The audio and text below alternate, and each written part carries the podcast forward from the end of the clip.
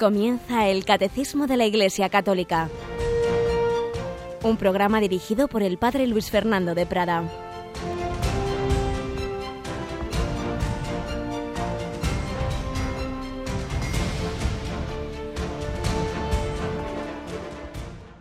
Alabados sean Jesús y María. Muy buenos días, queridísima familia de Radio María.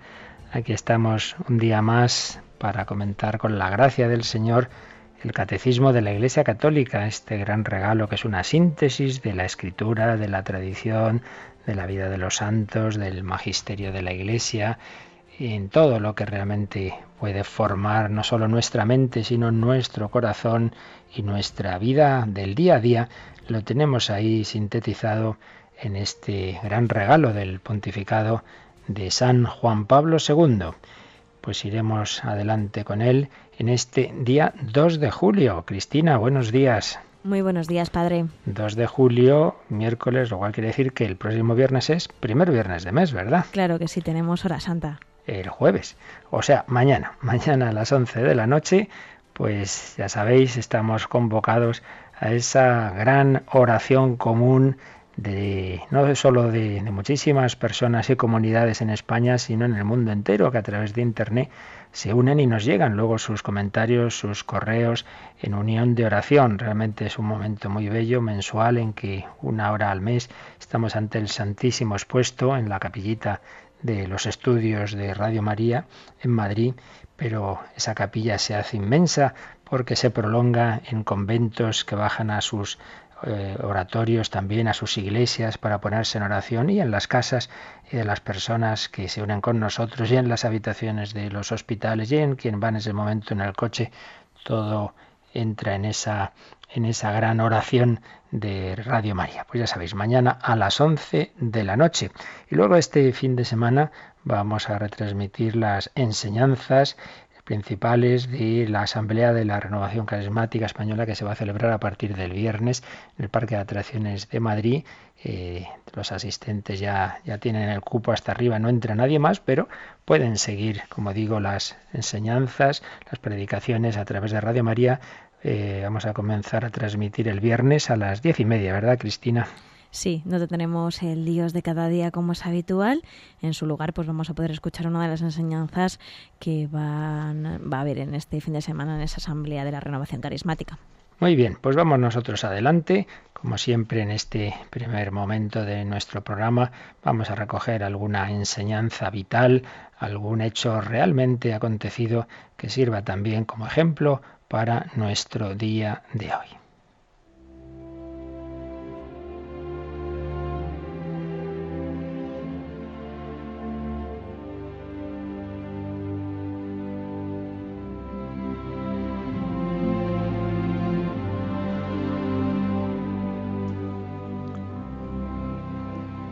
Y una vez más es una historia relatada por el padre José Julio Martínez, a quien se la contó un testigo directo, como enseguida veréis. Estábamos en los años dramáticos, trágicos de nuestra guerra civil. Y había un soldado gallego que estaba en el bando nacional, que estaba en trinchera. Y en un momento de una batalla intensa, de repente este soldado Rogelio sintió un escalofrío por todo el cuerpo. Le había dado un balazo en el pecho y vio asustado el borbotón de sangre que comenzó a saltarle de su pecho. Comprendió que aquello era gravísimo, que era el fin y había que hacerlo bien. El capellán, el pater, como decían los soldados, estaba muy lejos y en ese momento de fuego intenso era imposible que pudiera acercarse. Y entonces Rogelio empezó a gritar a sus compañeros, un crucifijo, traedme un crucifijo. Pero nadie tenía allí un crucifijo para acercárselo. Entonces Rogelio dijo, pues una cruz, traedme una cruz. Un sargento gritó a un soldado, corre, coge dos palos, hazle una cruz y se la das. Y aquel soldado que recibió la orden no era cristiano, era judío. Y cumplió esa orden. Y este soldado, acabada la guerra, se colocó como enfermero en un hospital, hospital militar del norte. Y allí le conoció precisamente el padre José Julio. Por eso os decía que recibió esta historia de ese testigo directo de ese soldado judío que terminó diciéndole al padre José Julio, nací en Marruecos, mis padres eran judíos y me educaron en la religión de Moisés. Fui un gran aventurero por la vida, me dejé romper la nariz para ser boxeador, acabé como legionario en la guerra de España. Aquel día, cuando el sargento me mandó hacer una cruz y dársela al soldado gallego que se moría, yo cogí dos palos rápidamente, los entrelacé y yo, judío, di una cruz al cristiano agonizante.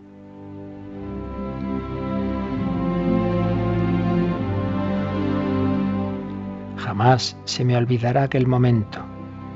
El chico tomó la cruz, diciéndome solamente gracias.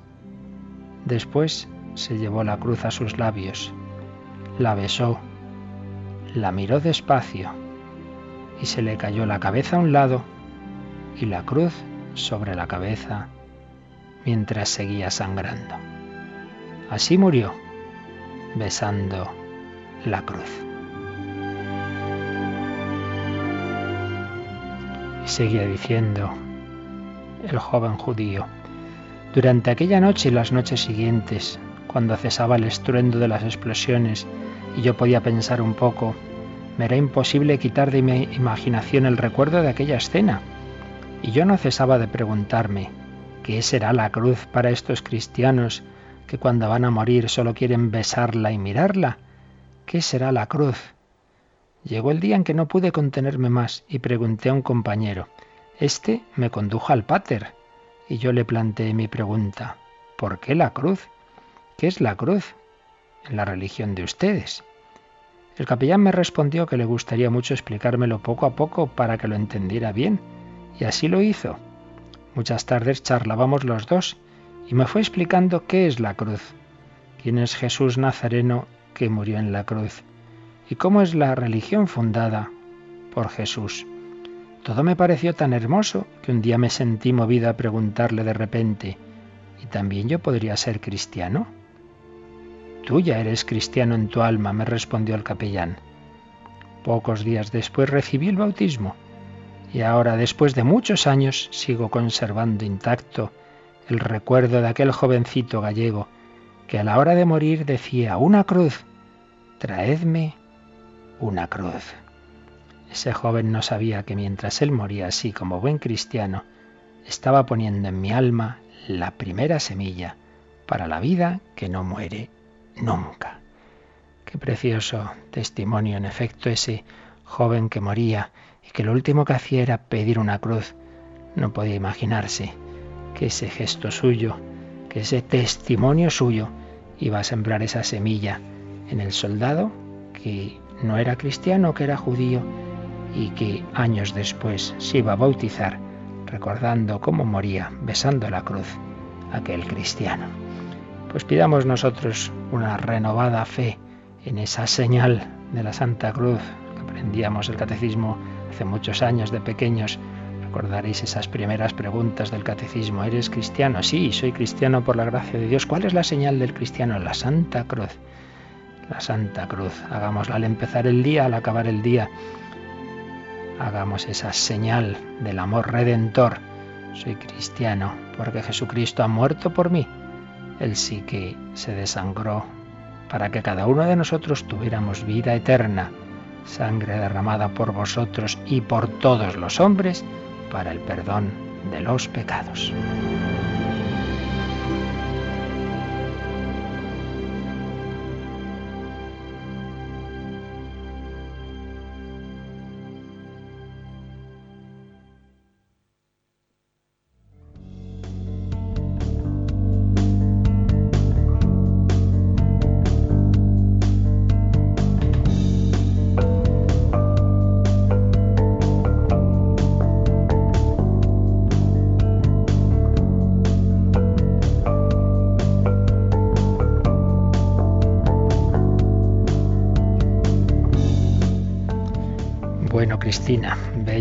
Historia, ¿eh? Emocionante, la verdad, es que, es que sí, un testimonio. Pues sí, este joven creía, creía firmemente, tenía una fe firme, y de eso estamos hablando, de la fe. Estamos en ese capítulo tercero de la primera parte del Catecismo, la respuesta del hombre a Dios. Y este capítulo tiene a su vez dos artículos, creo y creemos. El artículo primero, creo, que es el que hemos ido viendo los días pasados, hemos hablado de la obediencia de la fe con el ejemplo de Abraham y de María. Yo sé en quién tengo puesta mi fe, creer en solo Dios, Padre, Hijo y Espíritu Santo y las características de la fe. La fe es una gracia, es un acto humano, la fe y la inteligencia, la fe es libre, la fe es necesaria, la perseverancia en la fe y ayer veíamos la fe comienzo de la vida eterna. Por tanto, tenemos que pasar al artículo segundo, que ya no es creo, sino creemos, la dimensión comunitaria de la fe. Pero antes de pasar a este artículo vamos a seguir una buena costumbre, que es ver cómo los temas que vamos viendo en el catecismo los expone de una manera más sencilla, más resumida, pero a veces también más pedagógica, ese catecismo para jóvenes que aquí también en su momento explicó en Radio María Monseñor Munilla, el Yucat, y nos va a venir bien, por un lado, de repaso, porque aquí ya lo sabéis, pretendemos que no solo oigamos las cosas una vez y se nos olviden, sino hacer posible que lo esencial lo digamos de varias formas, de manera que se nos vaya quedando a todos, que nos vayamos formando bien. Y para eso viene bien, repito, las mismas cosas dichas desde distintos enfoques o con distintas palabras, pues así poco a poco se nos va quedando todo. Y además siempre se añaden nuevos matices en esta exposición que hace el Yucat. Así que vamos al Yucat y vamos al número 20 que se hace esta pregunta. ¿Cómo podemos responder a Dios cuando Él se dirige a nosotros? ¿Qué responde el Yucat Cristina? Quien quiera creer necesita un corazón atento. Dios busca de muchas maneras establecer contacto con nosotros, en cada encuentro humano, en cada experiencia conmovedora en la naturaleza, en cada aparente casualidad, en cada reto, en cada dolor, está escondido un mensaje de Dios para nosotros. De manera más clara aún nos habla cuando se dirige a nosotros en su palabra o en la voz de la conciencia. Nos habla como amigos. Por ello debemos responderle también como amigos y creer en Él, creer totalmente en Él, aprender a comprenderle cada vez mejor y a aceptar sin reservas su voluntad. Pues ciertamente está preciosamente expuesto aquí muchas cosas que hemos visto en el catecismo Fijaros que dice que Dios busca de muchas maneras establecer contacto con nosotros. Comentábamos cómo a veces hay personas que dicen, no, no, yo nunca he oído nada, yo no, he tenido ningún, ningún don de Dios, usted, a usted Dios le ha dado la fe, pero a mí no. No es verdad. Muchas personas eh, han tenido ocasiones de encuentro con Dios, quizá muchas veces también luego se han querido olvidar y tapar, pero si no las han tenido las tendrán. Pero claro, también es que hay que tener el corazón abierto. Dios, perdón, dice el Yucat, quien quiera creer necesita un corazón atento, porque Dios busca de muchas maneras establecer contacto con nosotros. Nos ha hablado de distintos niveles de posibles contactos, un encuentro humano, una, una experiencia, pues por ejemplo lo que acabamos de contar, ese joven judío, pues en, al ver a ese joven cristiano, pues eso fue una, una palabra que Dios le dirigió a su corazón una, una, experiencia conmovedora en la naturaleza. ¿Cuántas personas, pues en un momento dado, una puesta de sol, un paisaje de montaña, pues de repente hay algo que les llama al corazón? Una aparente casualidad. Uy, qué casualidad, ¿qué ha pasado esto, lo otro?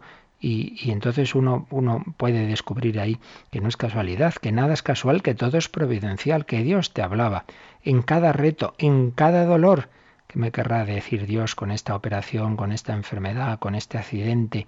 Hay escondidos mensajes de Dios para con nosotros. Pero todavía más claramente cuando Dios se dirige a nosotros en su palabra, esa palabra está en la escritura, esa palabra que nos puede decir a la conciencia y nos habla como a amigos. Hemos insistido mucho que la fe no es un puro enriquecimiento intelectual, sino una amistad, un vivir con Cristo.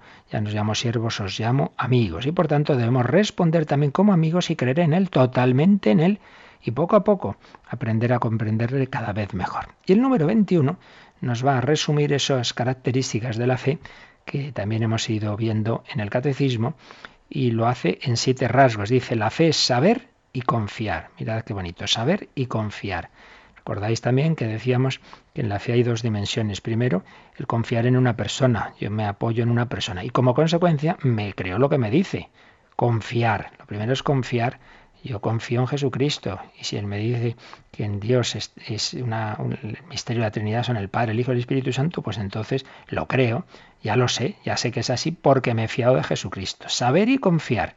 Y a continuación nos dice y nos habla de siete rasgos de la fe. Cristina, si te parece, los leemos. La fe es un puro don de Dios que recibimos si lo pedimos ardientemente. La fe es la fuerza sobrenatural que nos es necesaria para obtener la salvación. La fe exige la voluntad libre y el entendimiento lúcido del hombre cuando acepta la invitación divina. La fe es absolutamente cierta porque tiene la garantía de Jesús. La fe es incompleta mientras no sea efectiva en el amor. La fe aumenta si escuchamos con más atención la voz de Dios y mediante la oración estamos en un intercambio vivo con Él. La fe nos permite ya ahora gustar por adelantado la alegría del cielo. Ahora seguimos leyendo, pero vamos a subrayar un poquito. La fe es un puro don de Dios. No, no uno va a llegar a la fe porque sea muy listo y lea muchas cosas. Evidentemente hay que buscarla, hay que poner los medios. Claro, no hay que decir, a ver, que venga, que, que me caiga del cielo. Hombre, tú también busca, tú también pregunta, tú también lee, tú también ora. Por eso dice, la fe es un puro don de Dios, pero un don de Dios que recibimos si lo pedimos ardientemente. Dios está deseando darlo, pero siempre con esa actitud de humildad ante el don. La fe es fuerza sobrenatural que nos es necesaria para obtener la salvación. Pues ¿qué es la salvación? Vivir con Dios eternamente. ¿Y cómo se empieza a vivir con Dios eternamente? Empezando a vivir con Él aquí, la vida de la gracia que se inicia por ese apoyarnos en el Señor, que es la fe. Pero también la fe implica toda la psicología humana, por eso exige la voluntad libre, es mi voluntad la que le dice al entendimiento, fíate, aunque no lo entiendas, fíate que esto viene de Dios, exige la voluntad libre y el entendimiento lúcido del hombre cuando acepta la invitación divina. Por otro lado, la fe es absolutamente cierta. Ay, si yo no entiendo esto, no, no entiendo, pero, pero Dios no puede engañarse ni engañarnos. Es lógico que yo no entienda a Dios, solo faltaba. Si yo metiera a Dios en mi cabeza es que no era Dios. Pero si Él me ha revelado esto, entonces es segurísimo, no, no bastante probable, no, no, absolutamente cierto. Por otro lado, la fe es incompleta mientras no sea efectiva en el amor. La fe debe desarrollarse en esperanza y en caridad. Esa fe activa en la caridad que dice San Pablo. No basta con tener fe, dice la carta del apóstol Santiago, también los demonios creen y tiemblan. No basta con creer, la fe viva se convierte en amor verdadero. Por otro lado, la fe, como cualquier eh, confianza en otra persona, no simplemente es tenerla o no tenerla, sino tener más o menos. Por ello la fe puede aumentar y disminuir. ¿Y cómo puede aumentar? Si escuchamos con más atención la voz de Dios y mediante la oración estamos en un intercambio vivo con Él. Pues cuanto más escuchemos a Dios, hagamos oración, leamos la escritura y desde esa unión con Él vayamos mirando la realidad con los ojos de Jesús, que dice la encíclica Lumen Fidei, pues poco a poco irá aumentando la fe. Y por otro lado, como ayer veíamos, la fe nos permite gustar por adelantado la alegría del cielo. Ese Dios al que contemplaremos cara a cara ya le tenemos, aunque no lo podamos contemplar, aunque esté escondido, pero ya le tenemos en el alma en gracia, en la Eucaristía, etc. ¿Y qué sigue diciendo este mismo número 21, Cris? Muchos dicen que creer les parece poco, que quieren saber, pero la palabra creer tiene dos significados diferentes. Cuando un paracaidista pregunta al empleado del aeropuerto ¿Está bien preparado el paracaídas? y aquel le responde indiferente Creo que sí. No será suficiente para él. Esto quiero saberlo seguro. Pero si ha pedido a un amigo que le prepare el paracaídas, éste le contestará a la misma pregunta Sí, lo he hecho personalmente, puedes confiar en mí. Y el paracaidista replicará te creo. Esta fe es mucho más que saber, es certeza. Y esta es la fe que hizo partir a Abraham a la tierra prometida. Esta es la fe que hizo que los mártires perseveraran hasta la muerte. Esta es la fe que aún hoy mantiene en pie a los cristianos perseguidos, una fe que afecta a todo el hombre. Unos ejemplos muy bellos para desarrollar ese aspecto que hemos dicho de que la fe es absolutamente cierta. No es simplemente, bueno, sí, me parece que sí, que debe ser así, ¿verdad? Como una opinión más o menos fundada. Claro, por una opinión, pues no se da la vida, como tantos millones de mártires. Por una opinión no se tira uno del paracaídas. Bueno, puede que esté preparado, puede que no, hombre. Quiere una certeza mucho mayor. Por ello, mm, es necesario ese don de Dios, que es el que nos da la certeza total. Nuestra inteligencia puede llegar a que en efecto es muy razonable creer en Cristo, creer en la Iglesia, muy razonable, pero claro, no llega a la certeza total. La certeza total ya nos la da el Señor. Es esa gracia que toca el corazón. Nos ponía yo el ejemplo de una relación entre una pareja, un chico y una chica empiezan a conocerse y pueden decir, sí, es razonable estar con esta persona, es buena persona, no sé qué, sí, pero con eso no basta que sea razonable para jugarme la vida casándome. Hace falta algo más. Ese algo más es ese enamoramiento, es esa confianza que se va produciendo al conocerse. Es decir, sí, sí, sí, me fío de esta persona plenamente. Claro, con la diferencia que una persona humana nunca eh, nos dará las garantías totales y absolutas que nos dan las personas divinas. Pero bueno, un poco el, ejemplo de que por un lado están esas, razones y por otro lado ese plus que da la confianza personal, que da el amor, pues en el caso de, la relación con Dios podemos ver las razones para creer, pero ante todo la certeza total nos viene de ese don de Dios que, que nos lleva a esa relación personal con Cristo que ha muerto por mí, ¿cómo voy a dudar de él? Certeza total, me juego la vida por ti y por tanto me tiro, me tiro del, avión en paracaídas, es decir, me, me, lanzo en el camino del seguimiento del Señor. Y el número 22 del Yucat se pregunta, ¿cómo funciona la fe? ¿Qué responde Cris? Quien cree busca una relación personal con Dios y está dispuesto a creer todo lo que Dios muestra, revela de sí mismo. Al comienzo del acto de fe hay con frecuencia una conmoción o una inquietud el hombre experimenta que el mundo visible y el transcurso normal de las cosas no pueden ser todo. Se siente tocado por un misterio. Sigue las pistas que le señalan la existencia de Dios y paulatinamente logra la confianza de dirigirse a Dios y finalmente de adherirse a Él libremente. En el Evangelio de San Juan leemos A Dios nadie lo ha visto, Dios unigénito, que está en el seno del Padre, en quien es quien lo ha dado a conocer. Por eso debemos creer en Jesús, el Hijo de Dios, si queremos saber qué nos quiere comunicar Dios. Por eso creer es acoger a Jesús y jugarse toda la vida por Él. Ha hecho como una descripción de un camino que es habitual, no, no todo el mundo llega a la fe de esta forma, hay personas que ha sido de otra manera, pero es interesante y desde luego hay personas que este ha sido su camino. Por un lado, el ver que este mundo no se autoexplica, entonces uno ir buscando qué hay más allá de este mundo, se siente tocado por un misterio, sigue las pistas que le señalan la existencia de Dios. Si yo veo un cuadro, pienso, este cuadro lo ha pintado un pintor. Pues si veo al pintor que es el hombre, digo, ¿y al pintor quién lo ha pintado? Pues tiene que haber un Dios que ha diseñado a este ser humano. Poco a poco es ese buscar a Dios, pero sobre todo cuando nos encontramos con ese hombre Jesús que se nos presenta como revelación del Padre y nos va dando los signos de su poder divino, sus milagros, su resurrección, vamos leyendo su vida, vamos conociéndole, entonces ese, conocer a Jesús pues nos lleva a esa certeza total. Creer es acoger a Jesús y jugarse toda la vida por él.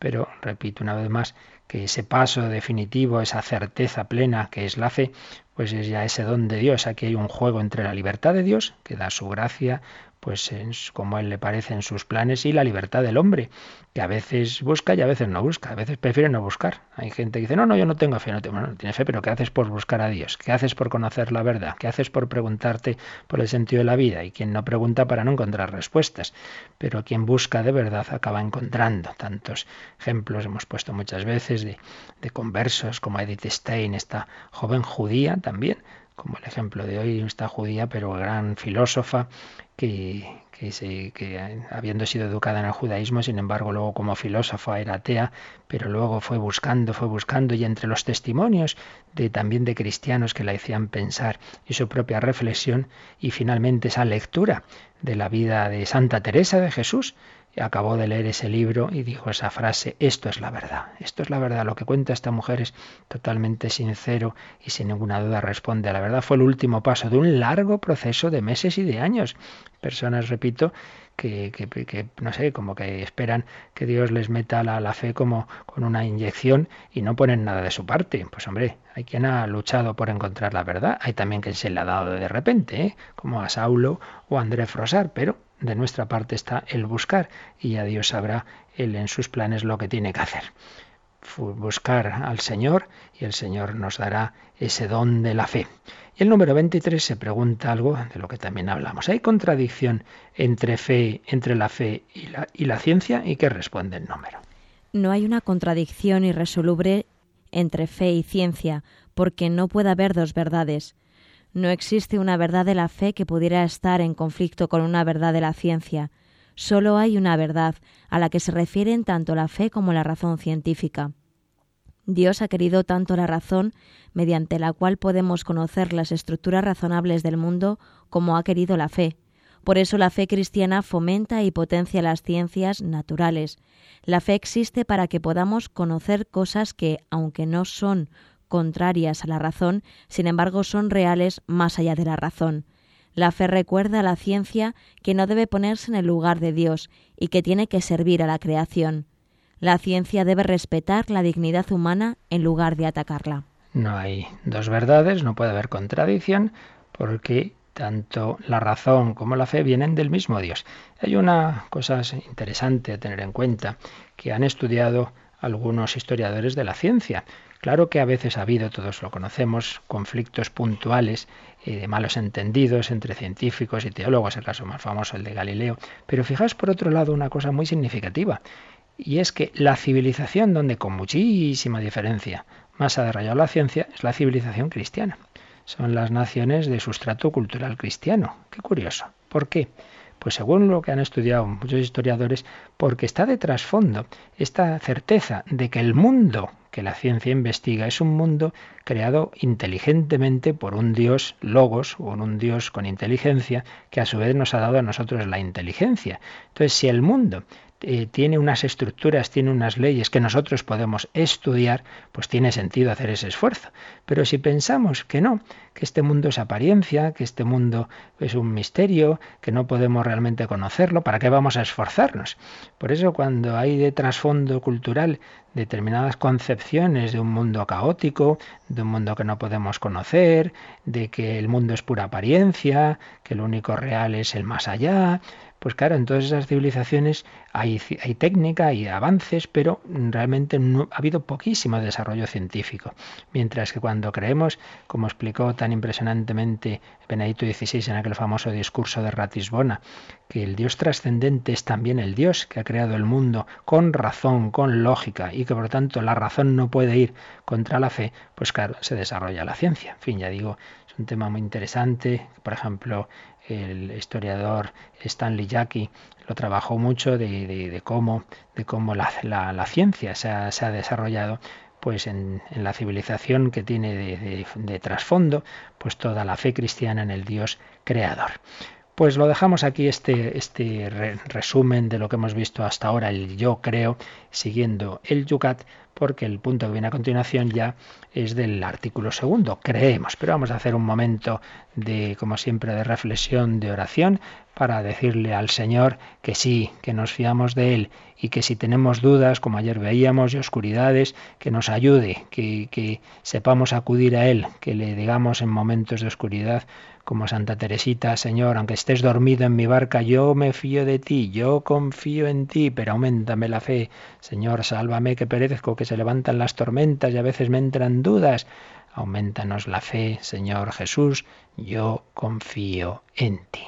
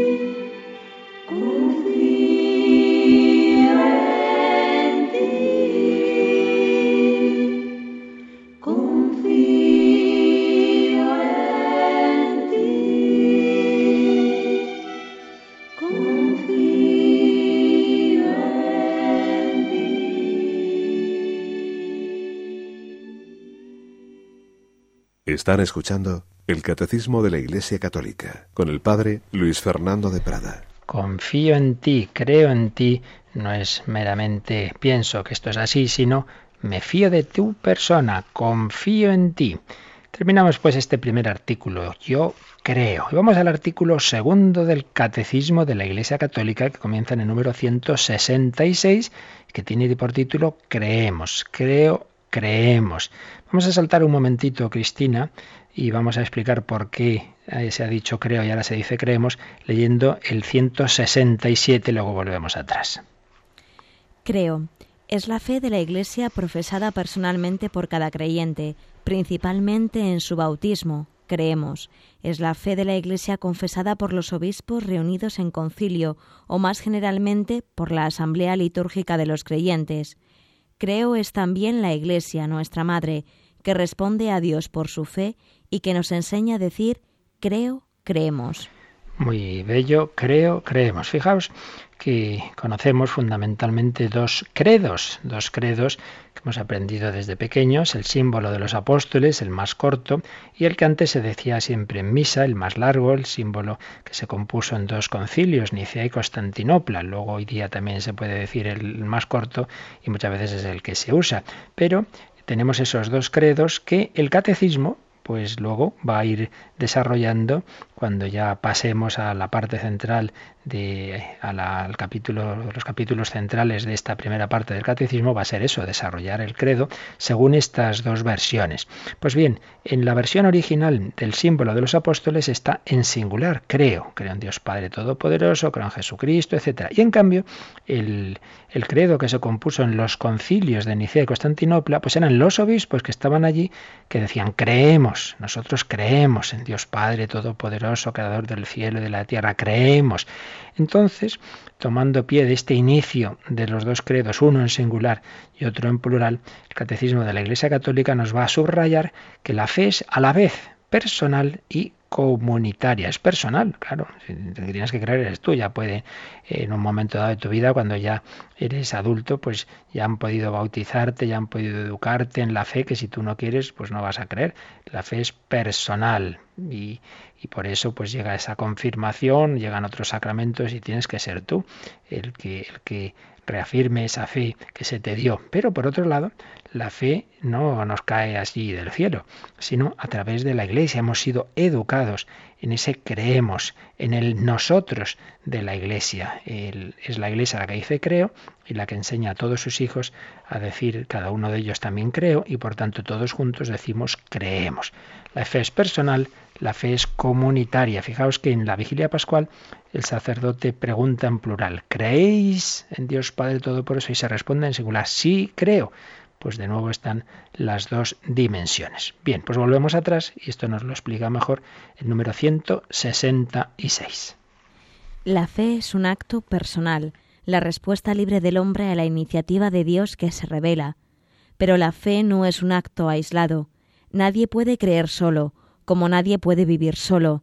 Nadie se ha dado la fe a sí mismo, como nadie se ha dado la vida a sí mismo. El creyente ha recibido la fe de otro, debe transmitirla a otro. Nuestro amor a Jesús y a los hombres nos impulsa a hablar a otros de nuestra fe. Cada creyente es como un eslabón en la gran cadena de los creyentes.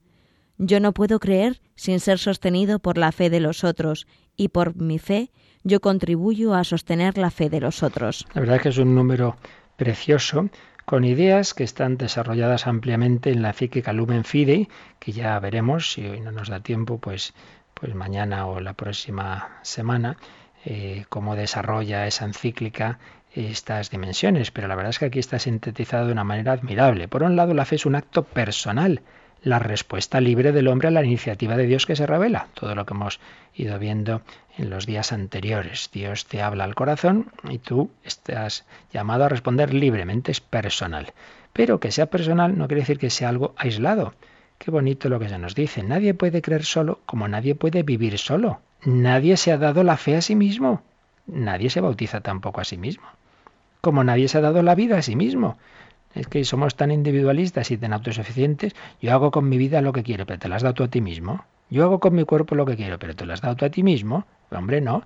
Somos un don y un don que Dios nos da a través de otros. Dios nos ha creado constitutivamente sociables, constitutivamente. Para empezar, pues no venimos al mundo sino un padre y una madre. Nadie se ha dado la vida a sí mismo, pues tampoco nadie se ha dado la fe a sí mismo. Poder, poder pudiera ser un caso muy especial, milagroso, una persona pues que la dejan en un desierto y Dios la ilumina. Bien, puede ser una situación muy extraordinaria, pero lo normal es que Dios nos da la fe a través de los demás, a través de la Iglesia. El creyente ha recibido la fe de otro y debe transmitirla a otro. Somos eslabones de una gran cadena de los creyentes, 20 siglos de transmisión de la fe. Por eso ahora el gran reto nuestro es transmitirla también a las siguientes generaciones. Debemos transmitirla. ¿Cómo nos vamos encendiendo las velas en la vigilia pascual? El sacerdote nos da del, del cirio pascual eh, a los que están a su lado y esos a los siguientes y a los siguientes y toda la iglesia se ilumina. Nuestro amor a Jesús y a los hombres nos impulsa a hablar a otros de nuestra fe. Yo no puedo creer sin ser sostenido por la fe de los otros. Ahí estoy en un momento de dudas, de oscuridad, pero eso es conveniente, importante, que estés en un grupo cristiano, más o menos estructurado, ¿no? Pero en cualquier caso que haya personas con las que compartes la fe, es como subir la montaña, llevas tú solo, qué peligro. Tienes un resbalón, te pasa algo, ¿quién te ayuda? Conviene subir encordada y cuando uno está cansado, cuando uno está desanimado, entonces tira del otro, sostenido por la fe de los otros y yo también por mi fe contribuyo a sostener la fe de los otros.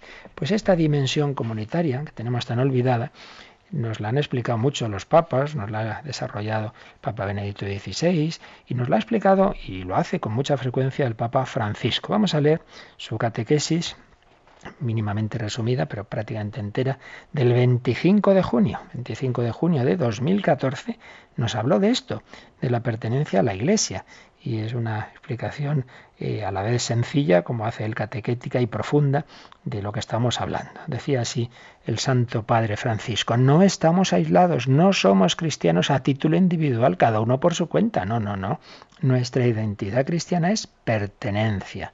Somos cristianos porque pertenecemos a la Iglesia. Es como un apellido.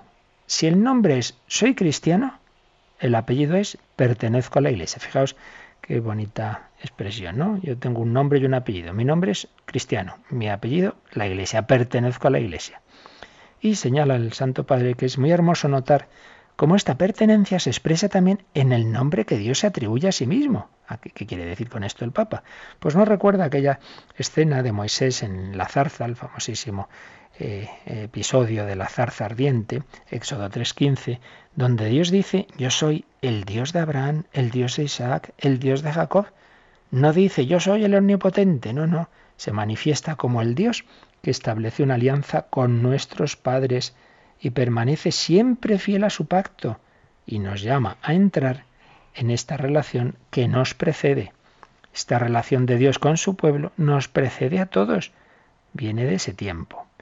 Y entonces, pues el Papa eh, lo aplica a cada uno de nosotros. El pensamiento se dirige con gratitud a quienes nos han precedido y nos han acogido en la iglesia. Nadie llega a ser cristiano por sí mismo. ¿Está claro esto? Papá hace de vez en cuando esas preguntas, ¿verdad?, de diálogo con la asamblea. ¿Está claro esto? Nadie llega a ser cristiano por sí mismo. No se hacen cristianos en el laboratorio. El cristiano es parte de un pueblo que viene de lejos. El cristiano pertenece a un pueblo que se llama iglesia. Y esta iglesia lo hace cristiano el día del bautismo y luego en el itinerario de la catequesis, etcétera. Nadie, nadie se convierte en cristiano por sí mismo. El Papa insiste en la misma idea. Si creemos, si sabemos rezar, si conocemos al Señor y podemos escuchar su palabra, si lo sentimos cercano y lo reconocemos en los hermanos, es porque otros, antes que nosotros, han vivido la fe y luego nos la han transmitido. La fe la hemos recibido de nuestros padres, de nuestros antepasados, y ellos nos la enseñaron. Si pensamos bien en esto, ¿quién sabe cuántos rostros queridos pasan ante nuestros ojos? Fijaos esto que dice aquí el Papa, pues lo podemos hacer nosotros, recordar esos rostros gracias a los cuales hemos recibido la fe. Puede ser el rostro de nuestros padres que pidieron para nosotros el bautismo, el de nuestros abuelos o el de algún familiar que nos enseñaron a hacer la señal de la cruz y a recitar las primeras oraciones. El Papa añade un recuerdo personal. Yo recuerdo siempre el rostro de la religiosa que me enseñó el catecismo, siempre me viene a la mente. Y yo la recuerdo siempre. Y doy gracias a Dios por esta religiosa. O el rostro del párroco, de otro sacerdote, de una religiosa, de un catequista, que nos ha transmitido el contenido de la fe y nos ha hecho crecer como cristianos. He aquí, esta es la iglesia, una gran familia, en la cual uno es acogido, donde se aprende a vivir como creyentes y como discípulos del Señor Jesús. Este camino lo podemos vivir no solo gracias a otras personas, sino junto a otras personas. En la iglesia no existe el hazlo tú solo, no existen jugadores liberos. Ya sabéis que el Papa es aficionado al fútbol y entonces pone ese ejemplo de ese, ese puesto que se llama el, el líbero, ¿no? Lo que era el famoso Beckenbauer, que empezó a llamarse ese, así a ese puesto en el, en el fútbol. Pues no existen jugadores libres que hacen lo que quieren, que van a su aire, que hacen lo que les da la gana. No, no, no. Tenemos todos que estar dentro de esa comunidad. Y sigue diciendo el Papa Francisco, ¿cuántas veces el Papa Benedicto ha descrito a la Iglesia como un nosotros, Iglesia? No solo es un yo, sino un nosotros. En algunas ocasiones escuchamos decir, yo creo en Dios, creo en Jesús, pero la Iglesia no me interesa. ¿Cuántas veces lo hemos escuchado? Y esto no está bien, dice Francisco. Hay quien considera que puede tener una relación personal, directa, inmediata con Jesucristo, fuera de la comunión y de la mediación de la Iglesia. Son tentaciones peligrosas y perjudiciales. Son, como decía el gran Pablo VI, dicotomías absurdas. Por cierto, lo mismo, evidentemente, y con más motivo, podemos decir de los papas, cuando se contraponen, ¿no? Este papa al otro. Pues fijaos aquí en dos líneas, el papa ha citado a dos de sus predecesores, el predecesor inmediato, Papa Benedicto XVI, y a Pablo VI, ya hace más tiempo, que murió en el 78 y fue sucedido por Juan Pablo I y Juan Pablo II, pero todos, todos en la misma iglesia, todos eslabones de la misma cadena. Es verdad que caminar juntos es comprometedor y a veces puede resultar fatigoso. Puede suceder que algún hermano, alguna hermana nos cause algún problema, nos provoque escándalo. Pues sí, a veces quien tenía que ayudarnos a creer, pues nos puede hacer daño, nos puede escandalizar, pero sigue diciendo el Papa. El Señor ha confiado su mensaje de salvación a personas humanas, a todos nosotros, a testigos, y es en nuestros hermanos y hermanas, con sus dones y sus límites, que Él viene a nuestro encuentro y se hace reconocer. Y esto significa pertenecer a la Iglesia. Recordadlo bien, ser cristiano significa pertenencia a la Iglesia. El nombre es cristiano, el apellido es pertenencia a la Iglesia. El Papa, como buen pedagogo, pues repite las ideas principales dos o tres veces, que se nos quede esto, ¿verdad? Nombre cristiano, apellido, pertenencia a la Iglesia. Terminaba esta catequesis del 25 de junio de 2014 diciendo, pidamos al Señor, por intercesión de la Virgen María, Madre de la Iglesia, la gracia de no caer nunca en la tentación de pensar que podemos prescindir de los demás, que podemos prescindir de la Iglesia, que podemos salvarnos por nosotros mismos, ser cristianos de laboratorio. No, no, no, no. No se puede amar a Dios sin amar a los hermanos. No se puede amar a Dios fuera de la iglesia. Fijaos qué frasecita. Esta, esta, esta no la recojan esos medios de comunicación que tantas veces hacen contraposiciones. Lo que ha dicho aquí el Papa, no se puede amar a Dios fuera de la iglesia. Ya se entiende que no quiere decir que una persona no pueda recibir una gracia de amor de Dios sin ser católico, pero quiere decir que, en definitiva, también esas gracias vienen por la mediación de la iglesia. No se puede amar a Dios fuera de la iglesia. No se puede estar en comunión con Dios sin estarlo en la iglesia. Y no podemos ser buenos cristianos si no es junto a aquellos, a todos aquellos que buscan seguir al Señor Jesús como un único pueblo, un único cuerpo. Y esto es la iglesia. Bueno, yo creo que no podía haber mejor comentario, obviamente, mucho mejor que el de cualquier otra persona, que el del Papa a estos números 166 y 167. El yo creo es un yo, es un nosotros creemos. Yo creo eh, porque he recibido la fe en la Iglesia, en ella camino junto a otros, en ella yo transmito y recibo, todos somos corresponsables, todos nos debemos ayudar, momento malo de uno, pues viene el otro y le ayuda. Todos debemos eh, transmitir a los demás esa fe que hemos recibido. Todos somos mediadores del único mediador, con nuestros límites. Debemos transmitir la fe, la gracia y por desgracia muchas veces lo hacemos pues con nuestros límites y nuestros pecados. Yo no te hablo, te digo que me sigas a mí, yo te hablo de Jesús. Yo quiero ser testigo de Cristo, no de mí mismo, pero mis límites no deben ser obstáculo, no deben decirme, no, yo me callo y no digo nada. No, no, no, no. Tú anuncia a Cristo, o lo vivas mejor o peor.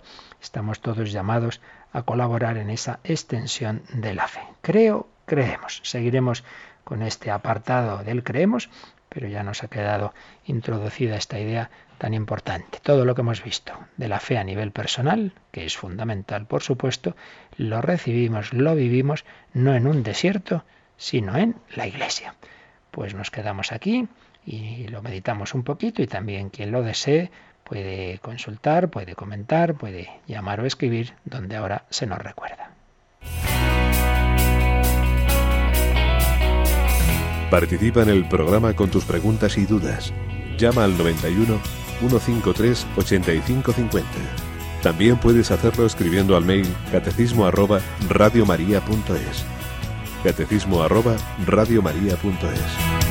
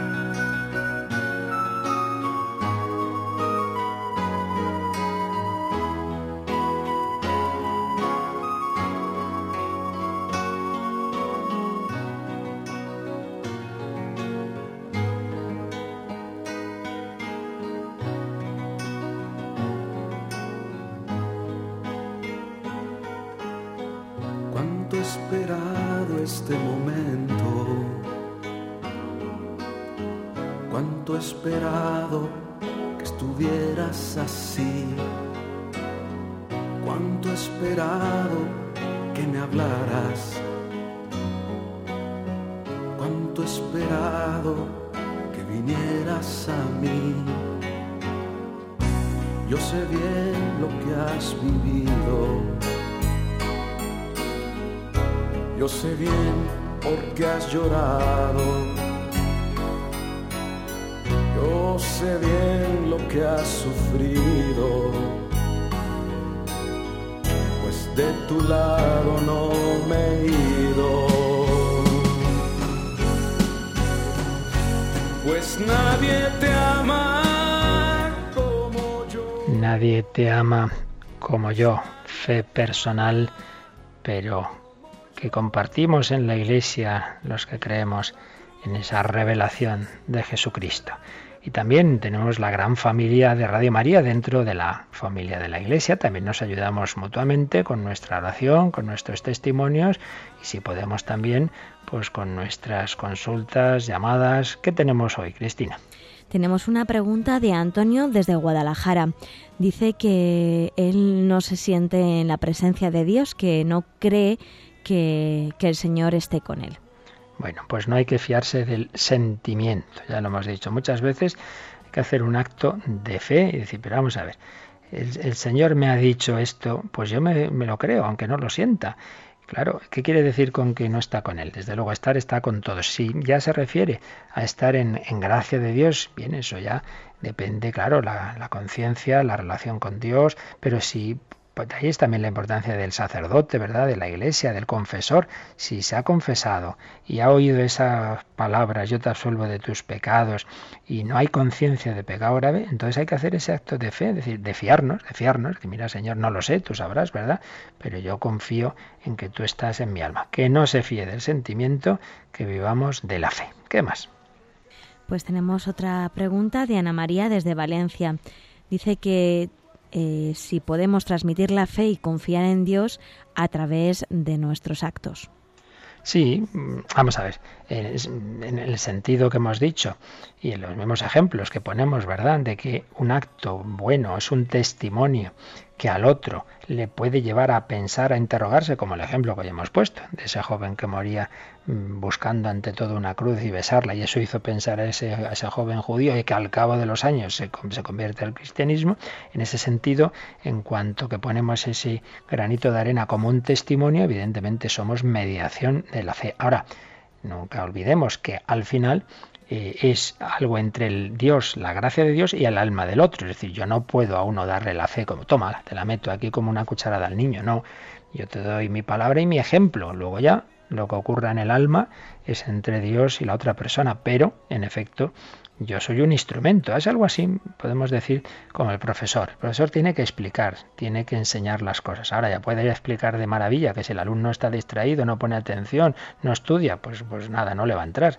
Ahora el profesor ha hecho lo que tenía que hacer y si el otro está receptivo, claro que va a ayudarle mucho, pero hace falta que él esté receptivo. En fin, es un juego, un misterio de juego de libertades entre Dios, cada uno de nosotros en cuanto a instrumentos suyos y el alma de los demás. Tenemos también un correo de Ángeles de Tenerife. Eh, Dios nos aumente la fe cada día. Muchas gracias por la formación católica que derramáis cada día. Y mi duda es, ¿nos salvamos en racimo? Yo recuerdo esta expresión pues en el colegio de pequeños pues muchas veces se decía esto, ¿no? Nos salvamos en racimo. Pues sí y no, a ver qué quiere decir en el sentido que estamos explicando hoy, de que todos nos ayudamos o nos desayudamos porque somos una familia y es subir la montaña y si uno tira, pues tira de los demás y si uno se tira para abajo, pues también tira de los demás para abajo, en ese sentido de que nos influimos en esta vida y por tanto también en su repercusión eterna, sí, claro, si uno sube, ayuda a subir, pero en el sentido de que luego al final, claro, cada uno personalmente, cada uno personalmente depende ya de su última respuesta a Dios y en último momento, en, en la hora de la muerte, pues eso es lo que será decisivo para si uno entra en esa amistad con Dios, si él se abre a esa amistad con Dios, pues es, será la salvación, será el cielo, y si uno en cambio se cierra, por mucho que todos los que ha tenido a su alrededor, toda su familia, todo el mundo, le haya ayudado a, a salvarse, si uno al final eh, pues se cierra, pues claro, se condena personalmente. por tanto, por un lado, sí, nos ayudamos o desayudamos y estamos llamados a salvarnos en racimo en el sentido de ayudarnos unos a otros, acercarnos a Dios, pero sin olvidar que al final es la decisión personal de cada uno. Hay casos tremendos. Eh, sacerdote fundador, Juan María de la Mené, fundador de los hermanos menesianos, una orden religiosa de enseñanza en la que un servidor pudo estudiar en, su colegio de Madrid pues eh, introducido su proceso de beatificación, hermano de Felicitas Lamené, sacerdote muy culto, muy formado, pero que se fue apartando de la iglesia y que acabó muriendo excomulgado. Es tremendo. Bueno, no sabemos, claro, qué pasaría en el alma de Felicitas, pues ojalá en último instante se arrepintiera y convirtiera, pero es tremendo pensar que esos dos hermanos, los dos sacerdotes, los dos bien formados, uno pues acaba en esa plena comunión con Dios y con la Iglesia y el otro pues en una situación terrible, ¿no? De, de, haber perdido la fe, de descomunión, etcétera. Qué misterio, misterio de, de, la gracia y de la libertad humana. Bueno, pues, pues lo, lo dejamos aquí, ya seguiremos mañana.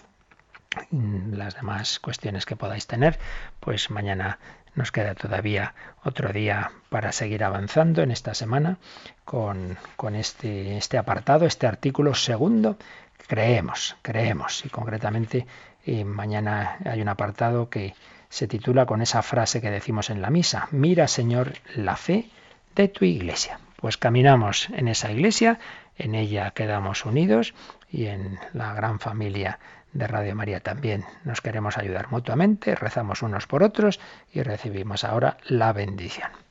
La bendición de Dios Todopoderoso, Padre, Hijo y Espíritu Santo, descienda sobre vosotros. Que paséis, un feliz día de San José con Jesús. Uy, de San José, ¿cómo estoy? Un feliz miércoles, pero sí, lo que quería decir es que, que lo paséis con Jesús, María y José, con la Sagrada Familia.